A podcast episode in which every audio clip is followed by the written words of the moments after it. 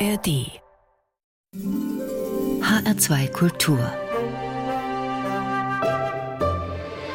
Archivschätze Liebe Hörerinnen und Hörer, mein Name ist Leon Hase und ich begrüße Sie herzlich zu einer neuen Sendung in unserer Reihe Archivschätze, das Beste aus 100 Jahren Radio.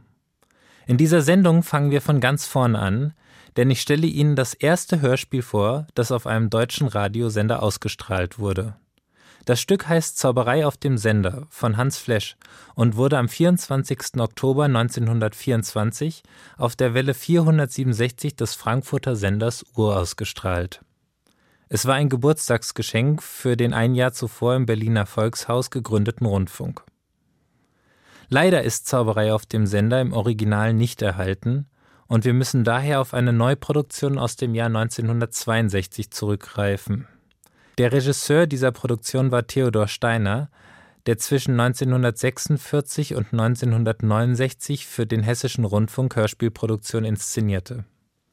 Im Anschluss an das 22-minütige Hörspiel nehmen wir Hans Fleschs Pioniersarbeit für die Radiogeschichte zum Anlass, auf die Entwicklung des Rundfunks in den letzten 100 Jahren zurückzuschauen um dann mit Gregor Schmalzried, einem Experten und Journalisten für Medienentwicklung und digitales Storytelling, zu sprechen.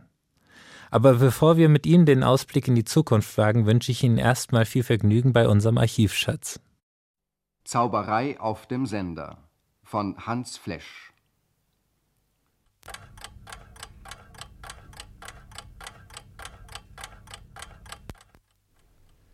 Frankfurt am Main auf Welle 467.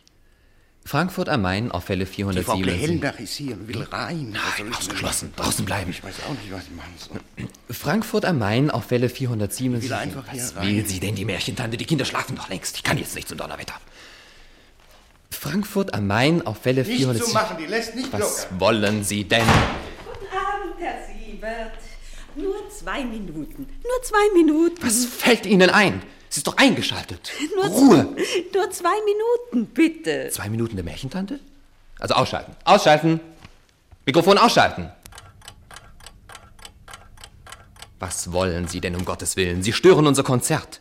Es war nicht zu vermeiden, dass die ganze Teilnehmerschaft diesen Zwischenfall mitbekommen hat. Der Schalter ist kaputt. Ich kann nicht ausschalten. Abstellen. Musik spielen. Märchentante raus. Was ist denn los? Herr Doktor, ich weiß nicht, was ich machen soll.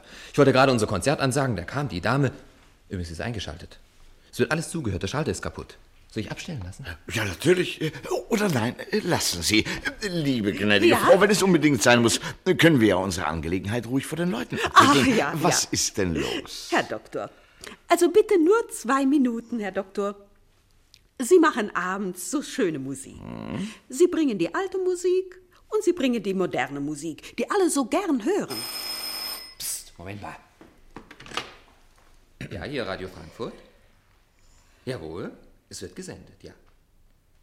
Ja, es ist ein Zwischenfall. So, das ist aber recht, dass Sie Ihre zwei Mark im Monat bezahlt haben. Aber deshalb kann doch schließlich auch. Äh, Hängen Sie doch ein. Also, bitte. Äh, Ja, wo war ich denn stehen geblieben? Ach ja, äh, bei der modernen Musik, die alle so gern hören. Sie bringen Ernstes und sie bringen Heiteres. Aber alles das ist so schrecklich erwachsen. Sie vergessen die Kinder. Aber die verzeihen Sie, auch. meine Gnädigste, die Kinder bekommen doch... Ja, die bekommen ihre Märchenstunde, wollen Sie sagen? Ja. Aber das weiß ich doch. Ja, aber glauben Sie denn, dass das genügt? Und wenn es selbst für die Allgemeinheit der Kinder genügt, es gibt doch auch andere Ich Kinder, bitte Sie, Herr gnädige Doktor. Frau, das sind ja ganz neue Prinzipien. Wir können doch jetzt nicht die Gesamtlinie des Funkspruchprogramms ändern. Aber warum denn nicht? Das können wir ja gelegentlich im Büro besprechen, aber doch jetzt nicht. Wir haben hier ein Programm abzuwickeln und ich möchte Sie doch bitten, dass Sie... Aber Herr Doktor, gerade jetzt, gerade jetzt. Lassen Sie mich jetzt ein Märchen erzählen. Ein einziges Märchen. Und wenn es vielleicht nur für ein einziges Kind wäre, das jetzt vielleicht zufällig noch auf ist, Ja, aber, Herr Doktor. Meine Gnädigste, das geht doch nicht. Wo kommen wir denn hin, wenn hier jeder machen wollte, was ihm gefällt? Jeder macht, was ihm gefällt. Der Sender ist verrückt geworden.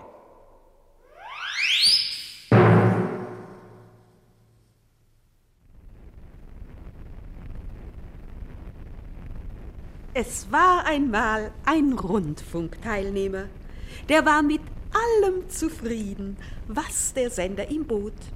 Oh, das ist lange, lange her. Eines Wir Abends hörte er eine ganz neue. Musik, die ihn mehr eins, entzückte als 678,5. alles bisher gehörte. Hänschen klein, 507. alle meine Entchen.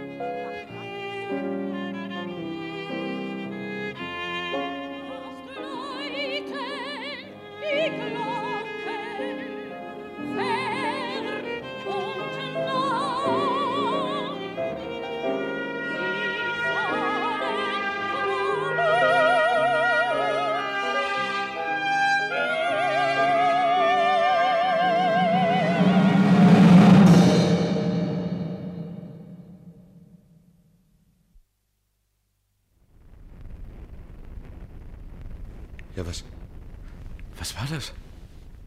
Gottes Willen, was? Geben Sie mir ein Glas Wasser. Bitte? Äh, Danke. Herr Keier, haben Sie das am Kontrollapparat gehört? Ja, Herr Doktor, alles. Was haben Sie gehört? Ja, zuerst die Märchentante, dann kam der Eilins dazwischen und dann kam Musik. Halt! Dann stimmt das also alles. Aber wer hat denn den Leuten gesagt, dass sie spielen sollen? Herr Pielbusch, bitte.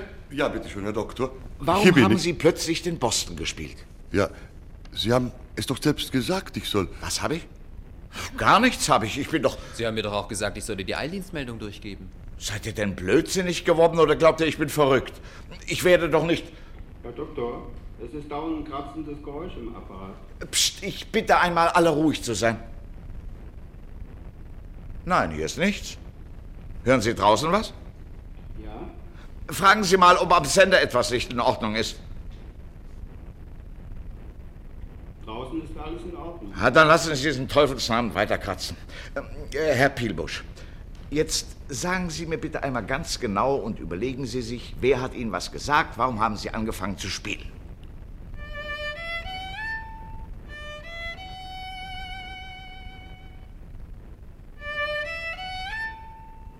Nanu? Ja, wer spielt denn jetzt schon wieder? Niemand. Ich bin doch hier und du ja gar nichts. Ja, aber so ein Donnerwetter hören Sie denn nichts? Ruhe!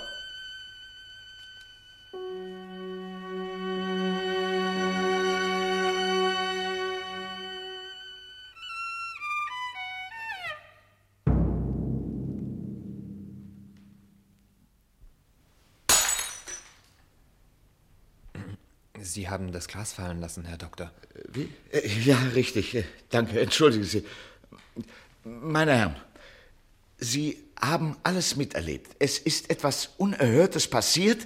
Es ist eine Musik erklungen, von der wir nicht wissen, wo sie herkommt. Während Sie alle hier herumstanden, hat... Ja, aber warum sehen Sie mich so an? Was ist denn jetzt schon wieder? Herr Geier, bitte antworten Sie doch. Ja, Herr Doktor, ich meine, es war doch gar nichts zu hören. Was? Sie wollen behaupten, Sie hätten nichts gehört? Es war doch ganz deutlich und laut. Erst eine Geige, das blaue Himmelbett. Sie standen doch auch alle wie von den Kopf gestoßen. Wir haben nur so dagestanden, weil Sie so verstört waren. Ja, dann, meine Herren, dann bin ich verrückt geworden. Puh, Dann ist absolut nichts mehr zu machen, nein. Ja? Äh, ob der Wahnsinn auf dem Sender nicht bald aufhört? Ja, haben Sie denn nichts gehört? Nur Unsinn? Eine lange Pause? Dann ein zerspringendes Glas? Schluss, ich habe keine Zeit. Herr Geier, halten Sie es für möglich? Ich meine, ganz im Prinzip, dass eine Musik ertönt, die tatsächlich nirgends gespielt wird. Ich meine, ob Sie das für möglich halten? Ja, personifizierte künstlerische Konzeption, Herr Doktor. Hm, Palestrina, erster Akt. Beethoven-Bilder. Aber ich bin doch kein Komponist, ich bin... Der geschäftsführende Direktor ist draußen und möchte seinen Moment sprechen, Herr Doktor. Ja, äh, ja, ich, äh, ich komme. Ich komme. Mein Gott, mein Gott, mein Gott. Er ist verrückt geworden. Er ist wahnsinnig. Was machen wir mit ihm? Grauenhaft. Irrenhaus. Telefonieren. Sievert, rufen Sie sofort einen Arzt an. Ja, welchen Arzt denn, Herr Krumm? Ganz egal, irgendeinen. Jawohl. Was macht er denn eigentlich? Er spricht mit dem geschäftlichen Direktor. Der Sender ist doch abgestellt. Selbstverständlich. Also, mein Lieber, ich weiß es so sicher, wie ich hier stehe und gehe, dass vor Ihnen hier Musik, eine ganz verrückte Musik, wie ein in die Länge gezogenes blaues Himmelbett zu hören war. Alle leugnen das zwar ab, ohne dass jemand hier ein Instrument angerührt hat. War das äh, vielleicht eine auswärtige Station? Ausgeschlossen, es war hier im Raum. Sag mal, hältst du das für möglich? Kann das sein? Was? Nun, dass eine Musik erklingt, ohne dass jemand spielt. Kannst du das verstehen? Nein, das ist völlig unmöglich. Es war aber doch da. Da musst du dich geirrt haben. Eine solche Art von Musik müsste ja, da sie keiner macht, wenn es das gäbe, honorarlos vor sich gehen. Und ich halte es vom geschäftlichen Standpunkt aus leider für völlig ausgeschlossen, dass hier auf dem Sender irgendwie irgendeine Art von Musik entstehen könnte, für die nicht prompt eine Honorarforderung einlief. Man kommt aber nicht mit der Logik des Kassabuches aus. Heute hat sich das wieder einmal gezeigt. Auch überhaupt dieser ganze Abend. Erst die Märchentante, die... Nanu, wo ist sie eigentlich? Frau Klehender! Frau Klehender! Sie ist nicht mehr da? Wann ist sie denn weg? Ja, Ich habe sie nicht fortgehen sehen. Sie ist einfach verschwunden. Das ist ein Komplott. Was wollt ihr eigentlich alle? Aber ich werde das festhalten. Ich will sofort ein Protokoll diktieren. Rufen Sie meine Sekretärin. Aber mein Lieber, nun beruhigen Sie sich doch mal. Die Sekretärin kann doch gar nicht da sein. Wir sind doch hier im Sender und nicht im Büro. Guten Abend, Herr Doktor. Aber bitte, da ist sie doch schon. Liebes Fräulein, bitte schreiben Sie. Protokoll haben Sie? Protokoll habe ich. Hat sie. Am 24. Oktober 1924 sollte um halb neun Uhr abends, wie gewöhnlich, äh, haben Sie? Um halb neun Uhr abends wie gewöhnlich, Herr Doktor. Das Abendkonzert beginnen. Das Abendkonzert beginnen. Punkt. Punkt. Schon bei den einleitenden Worten. Einleitenden Worten. Nervenzusammenbruch. Er ist völlig verrückt. Beruhigen. Was wollt ihr denn zum Donnerwetter? Lasst mich doch in Ruhe, ich diktiere. Schon bei den einleitenden Worten. Psst, still! Hört ihr nichts? Die Musik.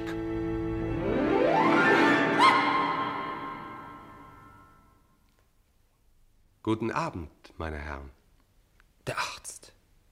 Gott sei Dank, der Arzt. Was? Wer? Der Arzt? Wozu ein Arzt? Wer hat Sie bestellt? Habt ihr ihn bestellt? Ihr seid wohl blödsinnig, ich brauche keinen Arzt, ihr seid verrückt. Herr, gehen Sie, um Gottes Willen, machen Sie schleunigst, dass Sie fortkommen. Aber beruhigen Sie sich doch, Herr Doktor.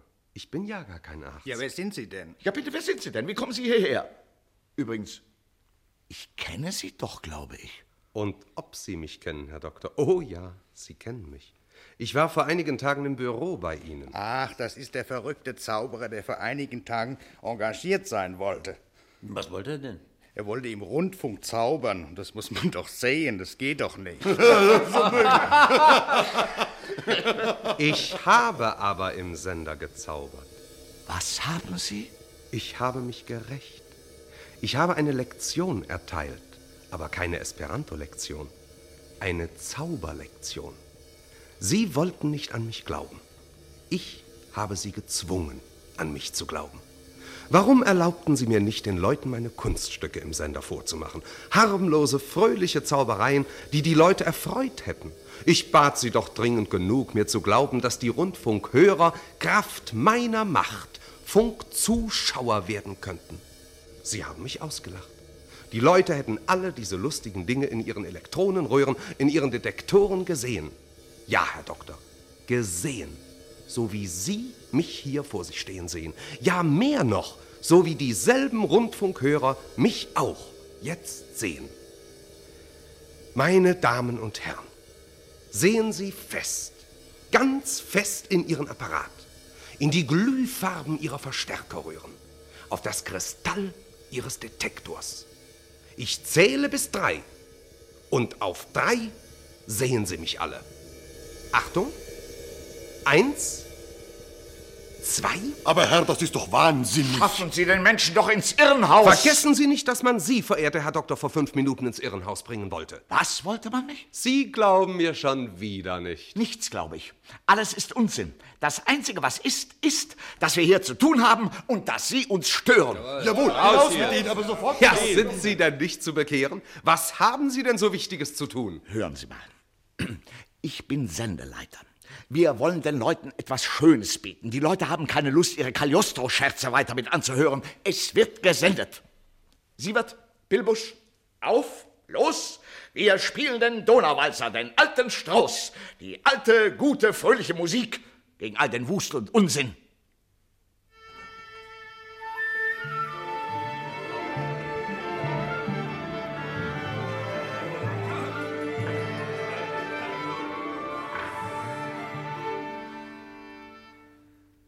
Warum fangt ihr nicht an? Äh, Sievert, sagen Ja. Sie an. Ja. Frankfurt am Main auf Welle 467. Wir spielen jetzt an der schönen blauen Donau von Johann Strauss. Was ist denn los? Los doch anfangen!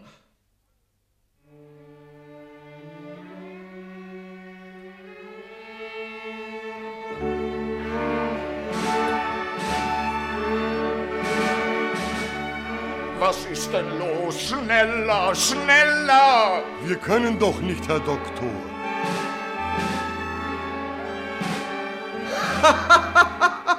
Lachen Sie nicht. Es geht. Es muss. Noch einmal. Noch einmal.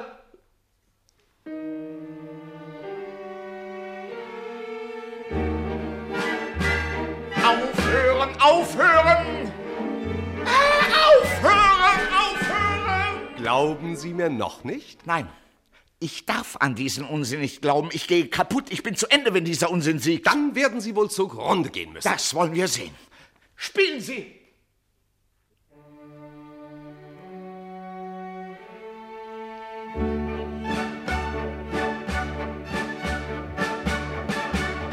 Sehen Sie, wie ein Grammophon, das hängen bleibt. Halt! Ich kann nicht mehr.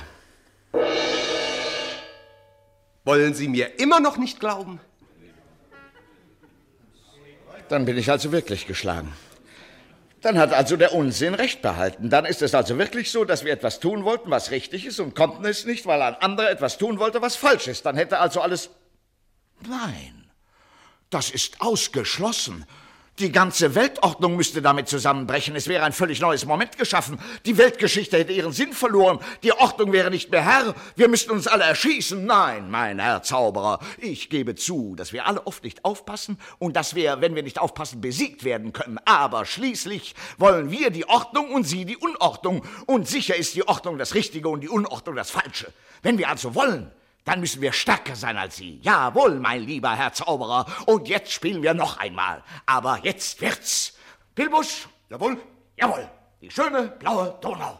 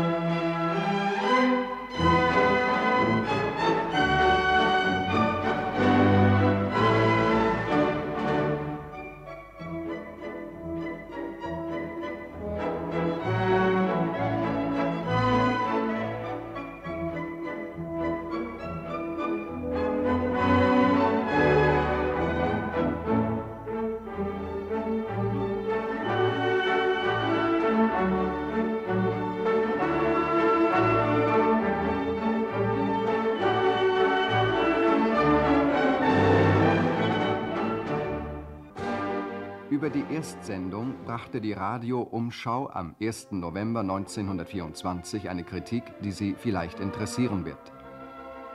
Der Sender ist verrückt. Ein Versuch am 24. Oktober 1924 auf Welle 467. Punkt halb neun Uhr beginnt es. mit einer höllischen Fra Diavolo-Ouvertüre. Alle Rundfunkteilnehmer fahren entsetzt in die Höhe. Aber was ist das? Dr. Flesch, der Herrscher des Senderreiches, wird in seinem Programm gestört. Tatsächlich gestört. Von der Märchentante, die auch einmal abends Märchen erzählen will. Und während noch gütlich mit ihr verhandelt wird, ertönen Zahlen, nichts als Zahlen. Nein, schon werden Soprantöne laut, schon beginnt das Orchester zu spielen, schon werden philosophische Probleme erörtert. Gleichzeitig, alles gleichzeitig. Der Sender ist verrückt. Chaos, Stimmengewehr, Trommelfellangst. Bis sich eine tiefe Stimme herausschält, machtvoll, suggestiv, die Stimme des Zauberers, der sein Werk der Zerstörung und Verwirrung lobt. Vergebens bittet Dr. Flesch sein Orchester, den Donauwalzer zu spielen. Ein Trauermarsch wird daraus. Unordnung scheint über Ordnung zu siegen. Bis Dr. Flesch mit dem Mahnruf an den Willen des Menschen der Zauberei Herr wird. Frei und klar ertönt der Donauwalzer. Ernsthaftes Wollen hat den Spuk besiegt. Was soll der Unsinn, denkt so mancher brave Bürger. Und die Frage ist berechtigt. Nur gehört eine Antwort darauf. Bisher war das Radio nichts anderes als Ausdrucksmittel bestehender Kunstformen. Aber wäre es nicht möglich, mit dem Radio künstlerische Wirkungen zu erzielen, die weder das Theater noch das Konzert noch das Kino zu Wege bringen? Vorläufig ist es nur eine Idee, die vom Theoretiker leichter ausgebaut werden kann als vom schöpferischen Künstler. Akustische Wirkungen heißt der Weg. Verheißungsvoll ist er und doch voller Hindernisse. Aber verführerisch ist die Aufgabe. Gelöst ist sie von Dr. Flesch noch nicht worden. Das weiß er selbst. Das hat er selbst betont. Ein Versuch, der anregt, der zu neuen Radioschöpfungen führen soll. Aber ein gutes Stück Weg hat der Frankfurter Rundfunk mit seinem ersten Sendespiel doch zurückgelegt. Soweit die Radioumschau aus dem Jahre 1924.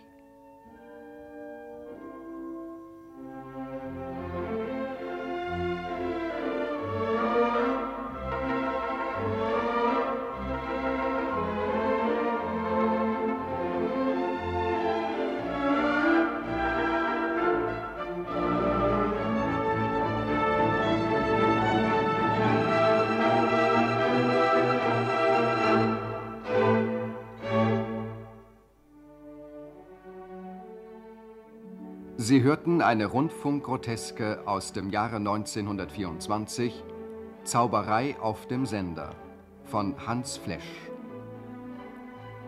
Bei unserem Versuch einer Wiederbelebung dieser Groteske wirkten mit der Sprecher Hans-Helmut Siebert, die Märchentante Josephine Klee-Helmdach, der Tonmeister Werner Krumm, der Leiter Armas Stenn-Fühler, der künstlerische Assistent Helmut Kaye, der Geiger Heinz Pielbusch, der geschäftliche Direktor P. Walter Jakob, die Sekretärin Adelheid Böttcher, der Zauberer Fred Metzler. Ton Werner Krumm. Es spielten das Unterhaltungsorchester des Hessischen Rundfunks, Arrangement und Leitung Gerhard Ahl sowie die Berliner Philharmoniker unter der Leitung von Ferenc Frickschei. Regie Theodor Steiner.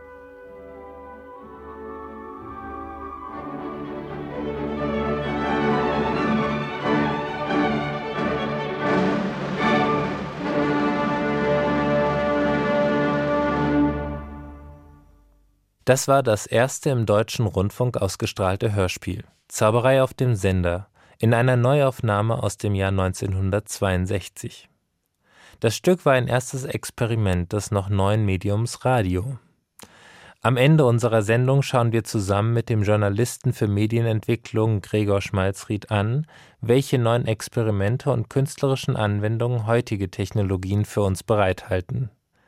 Aber bevor wir zur Gegenwart kommen, möchte ich das erste Hörspiel zum Anlass nehmen, noch einmal kurz auf die gesamte Rundfunkgeschichte zurückzublicken um noch einmal zu verdeutlichen, welchen Einfluss jede politische Situation und technologische Entwicklung auf das Medium hatten.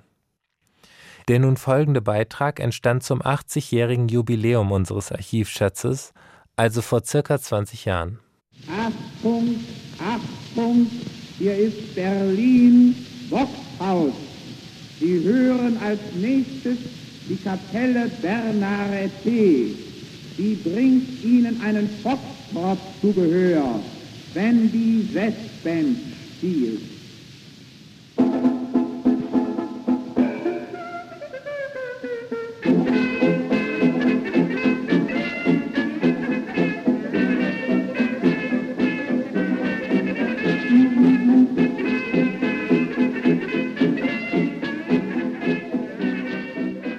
Berliner Voxhaus erlebte der Rundfunk in Deutschland am 23. Oktober 1923 seine Geburtsstunde. Schon wenige Wochen später wurde in Frankfurt die Südwestdeutsche Rundfunkdienst AG gegründet, die am 1. April 1924 mit der Ausstrahlung eines regelmäßigen Programms begann. Rundfunk war damals noch eine Investition von privaten Unternehmen, die Radiosendungen benötigten, um die von ihnen hergestellten Radioapparate zu verkaufen. Gegen zwei Reichsmark im Monat durfte man einem kulturell ambitionierten Programm lauschen, das bald schon alles bot, was noch heute ein Radioprogramm ausmacht. Zu den frühen Mitarbeitern des Frankfurter Senders zählten unter anderem der Komponist Paul Hindemith, der auch mal als Sportreporter auftrat, der Kulturkritiker Walter Benjamin, der Sendungen für den Kinderfunk schrieb, und der Philosoph Theodor W. Adorno, der für den Schulfunk arbeitete.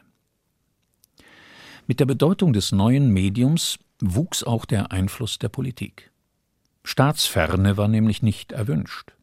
Die Reichsregierung bestand sogar darauf, eine eigene Sendung selbst zu gestalten.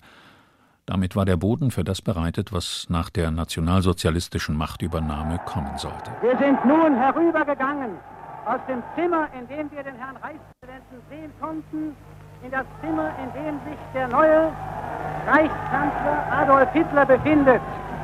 Wir stehen am offenen Fenster.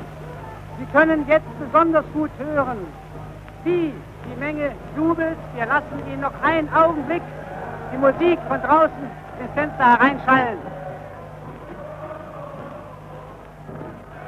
Mit der Reportage vom Fackelzug der SA und des Stahlhelms vor der Berliner Reichskanzlei machte Josef Goebbels schon am 30. Januar 1933 deutlich, wie er den Rundfunk künftig einzusetzen gedachte. Als Propagandainstrument für die nationalsozialistische Innen- und Außenpolitik. Die regionalen Rundfunkorganisationen wurden zu Reichssendern, denen nur noch wenig Raum für eigene Programme blieb. Während des Zweiten Weltkriegs verschwanden auch die letzten regionalen Stationen fast ganz in einem Einheitsprogramm, dessen beliebteste Sendung das Wunschkonzert für die Wehrmacht war. Als das Frankfurter Funkhaus 1944 durch Bomben zerstört wurde, ging der Betrieb in vorsorglich als Notstudio eingerichteten Gebäuden in Bad Nauheim weiter, bis amerikanische Truppen Hessen besetzten. In diesen provisorischen Studios nahm Radio Frankfurt am 1. Juni 1945 seinen Betrieb als Sender der Militärregierung wieder auf. Um die Unabhängigkeit des Rundfunks von politischen oder wirtschaftlichen Einflüssen zu sichern, wurde die Finanzierung über Gebühren beschlossen. Damit hatten die Alliierten die Grundlagen für den öffentlich-rechtlichen Aufbau des deutschen Rundfunksystems geschaffen, wie der erste Intendant Eberhard Beckmann später immer wieder betonte. 1946 erfolgte der Umzug nach Frankfurt, zurück in die Eschersheimer Landstraße. Wie damals unter alliierter Aufsicht gearbeitet wurde, schilderte später der ehemalige amerikanische Kontrolloffizier Robert H. Lochner. Es gab damals ab und zu natürlich schon politische Kommentare, die etwa auf die Gräuel der Nazizeit besonders hinwiesen. Und dann kam ja auch sehr bald die direkte Berichterstattung vom Kriegsverbrecherprozess in Nürnberg. Das war wohl der größte Anschauungsunterricht. Aber zu der Umgestaltung des Rundfunks nach freiheitlichen und demokratischen Prinzipien gehörte nicht unbedingt, dass da also sozusagen täglich den Deutschen die Leviten gelesen werden mussten. Ich habe eigentlich in Erinnerung, dass wir diesbezüglich herzlich wenig gemacht haben. Insgesamt waren es 1948 700 Mitarbeiter, die ein Radioprogramm erstellten, das alles bot, von der Klassik bis zur Tanzmusik, vom politischen Kommentar bis zu den Hessennachrichten und vom Hörspiel bis zur Autorenlesung. Nicht immer verlief die Zusammenarbeit zwischen Deutschen und Amerikanern konfliktfrei, etwa wenn Hans Meyer die Alliierten in einem Kommentar angriff. Entscheidend war, dass die Leute eine in Bezug auf die Nazizeit saubere Vergangenheit hatten. Und darum haben wir zum Beispiel auch Kommunisten angestellt, wie Professor Hans Meyer, von dem das bekannt war. Ein herausragendes Beispiel natürlich, da er jüdisch war und in der Schweiz in der Emigration gelebt hatte, natürlich für uns ideal qualifiziert war, ganz von seinen persönlichen enormen journalistischen Qualitäten abgesehen. Hans Meyer verließ schließlich den Frankfurter Sender. Aber auch die Tage der alliierten Kontrolle waren gezählt. Am 2. Oktober 1948 verabschiedete der Wiesbadener Landtag das Gesetz über den hessischen Rundfunk. Darin sind auch die Aufgabe der Kontroll- und Beratungsgremien, des Rundfunkrats und des Verwaltungsrats festgelegt. Oberster Grundsatz ist die Unabhängigkeit von politischer oder weltanschaulicher Einflussnahme. Der Rundfunkrat vertritt die Allgemeinheit auf dem Gebiet des Rundfunks. Seine Mitglieder sind nicht Vertreter einer Partei, einer Konfession, eines Standes oder einer Organisation. Sie sind nicht an Aufträge gebunden. Zu den Aufgaben des Rundfunkrats, der derzeit aus 28 Mitgliedern besteht, gehört es, den Intendanten zu wählen, ihn in grundsätzlichen Fragen der Programmgestaltung zu beraten und den Haushalt zu genehmigen. Rundfunkrat und die Beschäftigten des HR wählen die sechs Mitglieder des Verwaltungsrats. Nachdem das Gesetz verkündet worden war, ging der Hessische Rundfunk am 28. Januar 1949 in deutsche Hände über. Im Oktober 1950 nahm das zweite Hörfunkprogramm seinen Betrieb auf. Es war von Anfang an als Kulturwelle konzipiert, mit Lesungen, Hörspielen, zeitgenössischer Musik und dem Abendstudio, für das bald alle bedeutenden deutschen Philosophen und Schriftsteller arbeiteten. Im ersten Programm begann die große Zeit der Unterhaltung mit Peter Frankenfeld, Hans-Joachim Kuhlenkampf und Wolf Schmidt, der schon 1949 eine deutsche Radio- und Fernsehlegende erfand, die Familie Hesselbach. Die erste Sendung wurde öffentlich im Rahmen eines bunten Nachmittags im Frankfurter Funkhaus produziert. Neben Wolf Schmidt als Baba spielten Annie Hannewald als Mama, Lia Wöhr als Anneliese und Just Siethoff als Willi. Ach, also das muss man der Mama lassen. Grün Soße machen, das kann sie. Kein Wunder, da sind aber auch drei Eier neu geschnippelt. Davon hat sich aber der Willi schon mindestens zwei rausgefischt. Da, guck nur, guck nur, wie der wieder fischt. Komm, komm, sei ruhig, Annelies, gell? Ich fisch überhaupt nicht. Wenn ich ein bisschen Ei mehr auf die Schepplevel gekriegt hab, dann ist das pure Zufall. Komm, nur kein Neid, gell? Bäh. Dass ihr Kinder keine Ruhe halten könnt miteinander. Der Willi ist 17, die Annelies wird 20. Aber als noch euer ewig Streiterei bei so einer schöne grüne Soße. Die Annelies hat ja angefangen. Und der Willi hat ja gefischt. Ruhig jetzt, Himmel, noch einmal. Hier wird nichts gefischt. Gib noch einmal die grüne Soße her, Mama. So, danke. Guck nur, guck nur, der Papa fischt ja auch. Ach, der Papa fischt nicht. Ich möchte nur mal wissen, was das für eine Art ist von euch Kinder, dauernd eure Eltern da rumzukritisieren. Mir hätte sowas uns nicht gebracht bei unseren Eltern. Also du hör mal, ein bisschen Ei, das kannst du aber auch noch drin lassen, Papa. Also man wird sich doch in seinem eigenen Haus noch ein bisschen grüne Soße nehmen dürfen. Ja, nehme schon, aber nicht Fische. Du hast doch eben selber gesagt, ich tät nicht Fische. Also, dass ihr Eltern keine Ruhe halten könnt miteinander bei so einer schönen grünen Soße. Willi, noch ein Wort und du kriegst ein gebappt. Also, Mahlzeit. Mahlzeit. Bis 1967 waren die Hesselbachs Deutschlands beliebteste Hörfunk- und Fernsehfamilie. Guten Abend, meine sehr verehrten Damen und Herren. Abend. Abend. Geht es Ihnen? Danke, gut. Anfang des Monats ist ganz klar. Ja? Ich nehme es auf mich, dass also der Hessische Rundfunk eine Unterlassungssünde begangen hat seit längerer Zeit, dass wir nie hier nach Firnheim gekommen sind. Einer muss es ja auf sich nehmen. Ne? Ich nehme es auf mich, aber es ist nicht so, dass unser Intendant es nicht auch auf sich nehmen würde. Nein, er hat sich sogar hergetraut. Hier vorne, der Intendant darf ich Sie mal bitten, damit die Leute mal sehen, wer unser Intendant ist. Die Ausweitung des Programms und die damit verbundene Vergrößerung des Mitarbeiterstabes machte einen Umzug in neue Räume nötig. Was ein Unglück für die Stadt Frankfurt war, nämlich dass nicht die Main-Metropole, sondern Bonn zur provisorischen Hauptstadt der Bundesrepublik bestimmt wurde, erwies sich für den hessischen Rundfunk als Glücksfall. In Frankfurt war man sich so sicher gewesen, den Zuschlag zu erhalten, dass Oberbürgermeister Walter Kolb schon eine Dankesrede aufgenommen hatte. Sie lag bis heute ungesendet im Archiv liebe des HR. Landsleute, liebe Frankfurter Mitbürger. Unsere Stadt Frankfurt hat die Nachricht, dass sie zur Bundeshauptstadt gewählt wurde, keineswegs mit dem Gefühl irgendeines Triumphes gegenüber anderen deutschen Städten, die gleichfalls zur Wahl standen, aufgenommen.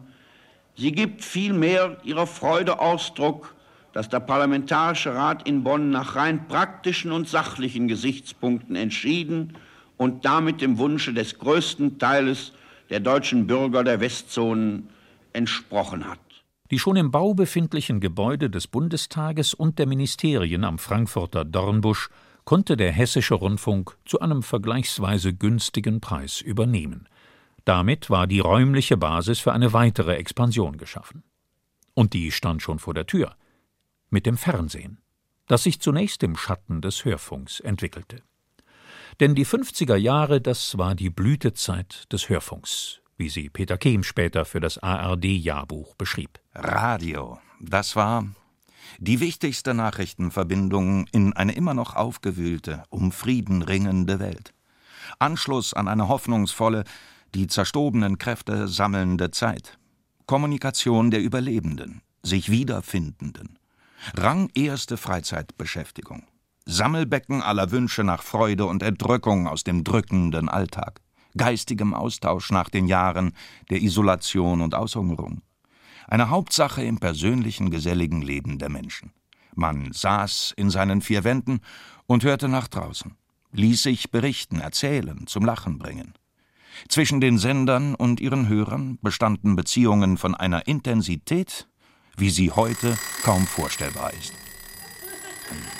Hier ist der Frankfurter Wecker.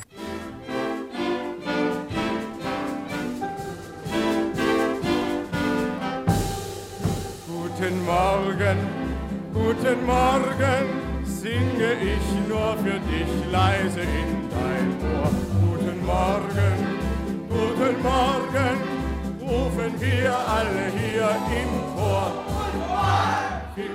Mit Sendungen wie dem Frankfurter Wecker, der 20 Jahre lang auf Marktplätzen und Hallen Tausende von Menschen anzog, feierte der HR seine kleinen Triumphe und wurde zu einem wichtigen Faktor der persönlichen Tagesplanung. Zunächst noch als Anhängsel des Hörfunks wuchs das Fernsehen. Seit Weihnachten 1952 wurde ein noch kleines tägliches Programm ausgestrahlt. Die erste abendfüllende Sendung steuerte der Hessische Rundfunk erst im November 1953 zur ARD bei. Im Mittelpunkt stand die Übertragung des Städtequiz Wer gegen wen mit Hans-Joachim Kuhlenkampf. Wir haben damals Radio gemacht, erinnerte sich Kuhlenkampf später. Da fand eine Hörfunksendung statt und die wurde gefilmt. Die ersten Fernsehproduktionen wurden deshalb noch von einem Übertragungswagen aufgenommen. Erst 1954 bekam der HR ein eigenes Fernsehstudio im Funkhaus am Dornbusch. Drei Jahre später wurde der hunderttausendste Fernsehteilnehmer registriert, 1966 waren es dann eine Million. In der Bedeutung hatte das Fernsehen unterdessen den Hörfunk überflügelt. Das lag zu einem nicht unwesentlichen Teil an den Unterhaltungsangeboten, die der Hessische Rundfunk entwickelt hatte. Neben der Familie Hesselbach, von der zwischen 1960 und 1967 51 Folgen produziert wurden, waren das vor allem Bernhard Cimeks Ein Platz für Tiere, das Quiz Einer wird gewinnen mit Hans-Joachim Kuhlenkampf und Der blaue Bock, zunächst mit Otto Höpfner als Wirt und dann mit Heinz Schenk, Lia Wöhr und Reno Nonsens. Als die Bildschirme bunt wurden, war es auch der Blaue Bock, der als eine der ersten Farbfernsehsendungen am 2. September 1969 von der Berliner Funkausstellung kam. Der Hörfunk sah sich gegen Ende der 60er Jahre in einer völlig neuen Situation. Abends saßen die Hessen vor dem Fernseher. Radio gehört wurde vor allem tagsüber. Die Programmplaner mussten sich auf die veränderten Bedingungen einstellen. Man besann sich auf die Aktualität. Denn noch immer war der Hörfunk mit seinem vergleichsweise geringen technischen Aufwand das schnellste Medium. So entstanden einerseits neue Magazinprogramme und andererseits Spezialangebote für unterschiedliche Zielgruppen. So begründete der Hessische Rundfunk 1966 das Funkkolleg, das Radiohören zu einer anerkannten Fortbildungsmaßnahme machte. Aus dem dritten Hörfunkprogramm, das 1964 als Forum für Gastarbeitersendungen gegründet worden war, entwickelte sich Schritt für Schritt bis 1972 HR3, die Servicewelle aus Frankfurt. Damit gab es zum ersten Mal ein Programm, das auf die stark zunehmende Mobilität der Bevölkerung reagierte und Verkehrsmeldungen ausstrahlte. Toleranz, Geistesfreiheit und Bürgerstolz sollen immer Merkmale dieses Landes sein. Sie sind auch hier immer lebendig gewesen. Deshalb habe ich in dieser Stunde den Wunsch, dass der Hessentag zu einer neuen lebendigen Tradition unseres Landes werden möge. Die Eröffnung des ersten Hessentags in Alsfeld am 1. Juli 1961 mit der Ansprache von Ministerpräsident Georg August Zinn live übertragen im Frankfurter Wecker. Bis heute ist der HR auf den Hessentagen besonders stark engagiert. Als Landessender hat er nicht nur die Aufgabe, über alles Wichtige aus Hessen zu berichten, sondern auch selbst als Veranstalter aufzutreten. Die Rundschau aus dem Hessenland war eine der ersten Hörfunksendungen überhaupt und schon seit 1961 gibt es die Hessenschau. Mit dem dritten Fernsehprogramm, das sich heute Hessenfernsehen nennt, startete am 5. Oktober 1964 ein eigener Kanal, der sich der ausführlichen Berichterstattung über Hessen, kulturellen Themen und Bildungsangeboten widmet. Eine ähnliche Entwicklung wie im Fernsehen gab es auch im Hörfunk. Bereits 1925 war ein damals sogenannter Nebensender in Kassel errichtet worden. 1972 wurde das neue Studio an der Wilhelmshöher Allee eröffnet. Als 1986 die kommerziellen Radio- und Fernsehsender ihren Betrieb aufnahmen, reagierte der Hessische Rundfunk mit einer verstärkten Regionalberichterstattung. Im Zeichen der Regionalisierung entstanden seit 1984 weitere Studios in Bensheim, in Fulda und zunächst das in Wetzlar, das später nach Gießen umzog. Die Regionalmagazine werden in HR4, dem vierten Hörfunkprogramm, ausgestrahlt, das seit 1986 auf Sendung ist. 1994 wurde mit dem Bau des neuen Hörfunkgebäudes begonnen, das mit seiner digitalen Technik zum modernsten in Europa werden sollte. Intendant Klaus Berg bei der Grundsteinlegung. Der Neubau wird endlich die räumliche Zusammenfassung aktueller Redaktionen und der Wellenleitungen mit den dazugehörenden Sendestudios bringen, die angemessene Unterbringung der Archive und eine gute Anbindung an die Nachbarbauten. Er wird den Einbau neuester digitaler Technik im Studiobereich ermöglichen und uns so für die Zukunft fit machen. Insofern sind die Kosten von insgesamt gut 100 Millionen Mark, die das Ganze einschließlich der technischen Ausstattung und der Sanierung des Rundbaus erfordern, gut angelegt. Unterdessen ist das neue Gebäude bezogen. Es beherbergt aber nicht nur vier, sondern acht Hörfunkprogramme. Denn um die spezifischen Interessen der Hörer besser berücksichtigen zu können, hat der HR aus den bestehenden vier Wellen Plus-Programme entwickelt, die unterdessen zu vollwertigen Angeboten geworden sind. HR Kronos mit kompakter Information, HR Klassik mit einem speziellen Musikprofil, HR XXL als Jugendradio und HR Skyline mit Berichterstattung über Wirtschaft, Verkehr und Lifestyle.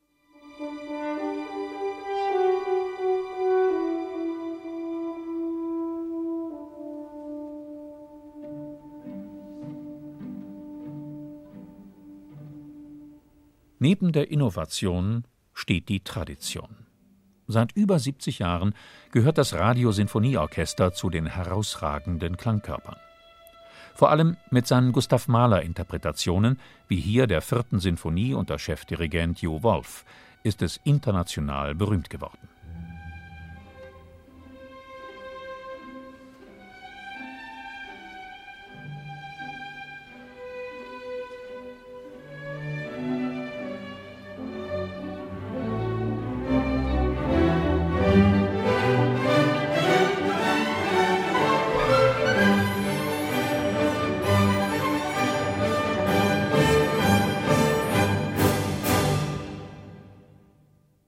Der hessische Rundfunk hat das Bild von Radio und Fernsehen in Deutschland entscheidend mitgeprägt. Im Hörfunk ist das Spektrum besonders weit. Es reicht von der XXL-Party bis zum Konzert neuer Musik, vom politischen Kommentar zum 16-stündigen Radiotag und vom populären Schlager bis zur künstlerischen Koproduktion. Sie hören Archivschätze, das Beste aus 100 Jahren Radio. Wir haben unsere Reise begonnen mit dem ersten deutschen Hörspiel 1924 mit dem Titel Zauberei auf dem Sender von Hans Flesch. Jetzt wollen wir fast 100 Jahre später nochmal mit dem freien Autor und Journalisten für künstliche Intelligenz, Internettrends und Audio-Storytelling Gregor Schmalzried auf die neuesten Entwicklungen der Radiowelt eingehen. Ich habe ihn in unserem Gespräch gefragt, wie für Künstlerinnen der Schaffensweg mit neuer Technologie beginnt. Muss erst der Rundfunk erfunden sein, um dann auch das Hörspiel zu erfinden? Ich kenne gar nicht so viele Leute, die sowas machen, die sagen, hier ist eine Technologie, ich überlege jetzt mal, was ich mit der anfangen kann, sondern es geht sehr oft andersrum. Also man hat eine Idee und stellt dann fest, oh, jetzt auf einmal ist da was möglich, was früher nicht möglich war. Merken wir jetzt gerade zum Beispiel rund um die ganzen KI-Generatoren, wo man jetzt, wenn man weiß, wie innerhalb von ein paar Sekunden ein quasi fertiges Bild zur Verfügung gestellt kriegt, das war früher nicht möglich. Und natürlich hat die Technologie immer noch ihre Limits, da kann man jetzt nicht alles mit herzaubern. Aber man kann bestimmte Sachen machen, die vorher nicht möglich waren. Und wirklich aufregend wird es dann, wenn jemand im richtigen Moment dran denkt, ach so, es gibt ja jetzt dieses Programm. Das sind quasi einfach Türen, die Technologie aufgemacht hat, wo man jetzt überlegen kann, was macht für meine Geschichte Sinn, was ist die coolste und sinnvollste Methode, dass Leute das hören. In Zauberei auf dem Sender haben wir gleich im ersten Versuch der Hörspielkunst eine Realitätsverschiebung. Also keine fiktive Welt, sondern eine reale Rundfunkwelt, die alle kennen, die dann auf magische Weise verzerrt wird. Ist das ein Trend, den man auch bei neuen Technologien wie der virtuellen Realität und den dazugehörigen Brillen beobachten kann? Also wenn man sich das Apple Vision Pro anschaut, diese tolle neue Virtual Reality Headset von Apple, ähm, das eine, was sie sich weigern zu sagen, ist, dass es virtuelle Realität sei. Es ist ein Virtual Reality Headset. Man setzt das auf und hat eine komplette künstlich generierte Welt vor sich. Die sieht nur zufällig genauso aus wie das eigene Wohnzimmer weil auch Kameras eingebaut sind und sozusagen so ein künstlicher Durchsicht da erzeugt wird, als wäre das eine normale Brille. Ist es nicht, es wird einem nur vorgespielt. Aber dadurch, dass man halt nicht sagt, okay, du setzt die Brille auf und bist in einem Dschungel oder auf dem Mars oder irgendwo anders, sondern nein, du bist immer noch in deinem Wohnzimmer, du hast jetzt nur auch ein paar Gegenstände, die vielleicht durch die Gegend fliegen, erhoffen die sich natürlich, dass sie dadurch ein besseres Angebot machen können, dass man sich das überzieht und dann vielleicht auch, wenn man eigentlich gar kein Interesse daran hat, über den Mars zu hüpfen oder in einem Dschungel oder in der Tiefsee unterwegs zu sein, trotzdem so ein Gerät nutzen mag. Und ich glaube schon, dass das immer wieder passiert. Also das ist jetzt die technologische Variante, aber natürlich kann man auch zurückgehen zu Don Quixote oder so, was ja quasi der erste moderne Roman eigentlich ist und auch schon eine Geschichte über das Geschichtenerzählen. Es liegt wahrscheinlich schon ein Stück weit immer in der Natur des Mediums, dass man immer, wenn man ein neues Medium hat, sich erstmal die Frage stellt, ja, was tue ich jetzt eigentlich damit? Und was sagt das eigentlich über uns aus, dass wir das jetzt können? Die nächste Frage richtet sich an die Einschätzung für die Zukunft des Hörspiels. Ist auch da die technologische Entwicklung noch voll im Wandel? Ich mache selber Hörspiele und Podcasts und all das. Und da ist meistens die technologische Schlagzahl nicht ganz so hoch. Also da dauert es ein kleines bisschen länger, bis auf einmal alles über den Haufen geworfen wird. Es passiert auch, aber äh, man hat vielleicht ein bisschen mehr Zeit. Und die Einflüsse von außerhalb können auch in Audio anders aufgenommen werden. Also wenn man ein Hörspiel-Podcast zum Beispiel entwirft. Das ist gerade immer noch ein sehr neues Genre. Es gibt noch nicht so wahnsinnig viel davon. Aber dann ist der natürlich auch sehr inspiriert von dem, was im Rest des Internets so passiert, weil man auch, wenn man Hörspiel anbietet, immer dran denken muss, okay, wenn das jetzt jemand hört, der, der ein bisschen jünger ist, der hat natürlich die ganze Zeit quasi das Angebot, auch auf TikTok zu gehen. Und da muss man sich überlegen, wie stellt man so eine Geschichte an, dass die Person eben nicht auf TikTok geht, sondern dass sie gerne weiterhört. So eine Konkurrenzsituation. Da hat Technologie vielleicht eher den Job schwerer gemacht als einfacher. Ich bin trotzdem noch so ein bisschen optimistisch, auch was Hörspiele angeht und Podcasts, weil es dauert, glaube ich, noch eine ganze Weile, bis wir nicht mehr Wäsche aufhängen müssen oder zur Arbeit pendeln oder was auch immer es so ist, was man halt den Tag über macht und wo man die Hände nicht frei hat. Und dafür sind Hörspiele und Podcasts und Hörbücher und all diese tollen Sachen, die es da gibt, natürlich das Einzige, was da wirklich Sinn macht. Vielen Dank an Gregor Schmalzried für das Gespräch. Das war Archivschätze, das Beste aus 100 Jahren Radio. Heute im Gespräch mit dem Journalisten und freien Autor Gregor Schmalzried, einer kurzen Geschichte des Rundfunks und dem ersten deutschen Hörspiel Zauberei auf dem Sender. Die aktuelle Sendung finden Sie wie immer in unserem Podcast-Angebot auf hr2.de und in der ARD Audiothek.